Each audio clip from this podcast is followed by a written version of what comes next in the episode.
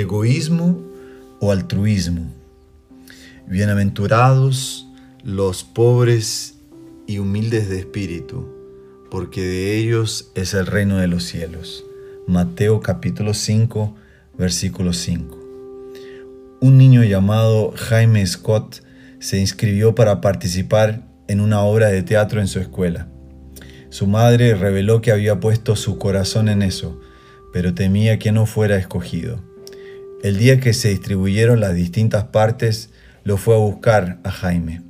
Cuando sonó el timbre al terminar la escuela, Jaime salió por la puerta para encontrarse con su madre. Sus ojos estaban brillando de orgullo y de emoción, y él entonces a lo lejos gritó, Adivina qué, mamá, adivina qué.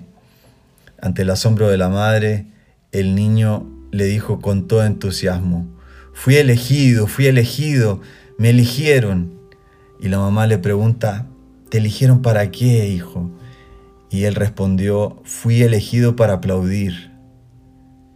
Qué sabiduría habían tenido los maestros y las profesoras al decirle al pequeño Jaime que no había sido elegido para actuar en el escenario, sino para representar su papel en el auditorio. Y qué humildad por parte del niño para aceptar con alegría esta noble tarea. Quería estar en la obra, sin importar cómo ni dónde, y lo había conseguido, y por eso estaba radiante de felicidad. En una sociedad donde todo el mundo quiere estar en el centro de las luces, necesitamos reconocer el valor de aquellos que casi no aparecen, pero su valor es fundamental. Apreciar a aquellas personas que sin importar si la parte de la vida es buena o es mala, estarán allí para aplaudir nuestras victorias y también para nos confortar y consolar en nuestros fracasos.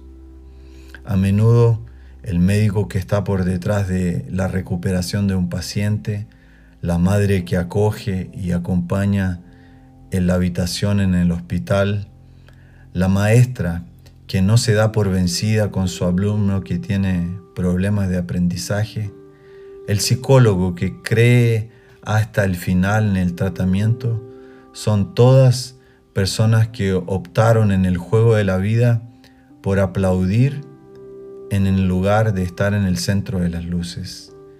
Si te das cuenta, en la mayoría de las personas que más nos apoyan y que más nos aplauden, son ellas las que no buscan reconocimiento para sí mismas. Son ellas las que casi no aparecen en las redes sociales. Viven más para servir que para ser servidos. Y su egoísmo fue cambiado por altruismo. Personas así decidieron confiar en Dios más que confiar en sí mismas. Servir más y cobrar menos. Esto es lo que describe la autora del libro El mayor discurso de Cristo en la página 87.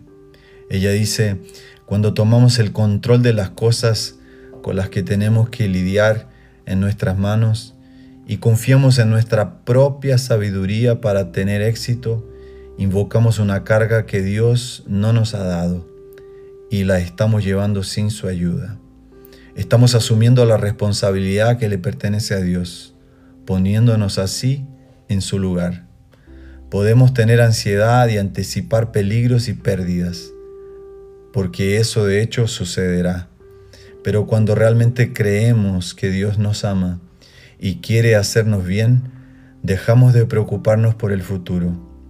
Debemos confiar en Dios como un niño confía en su Padre amoroso. Entonces las preocupaciones y los tormentos desaparecerán porque nuestra voluntad se fusionará con la voluntad de Dios. Debemos aprender a acudir los milagros que Dios aún hará en nuestras vidas.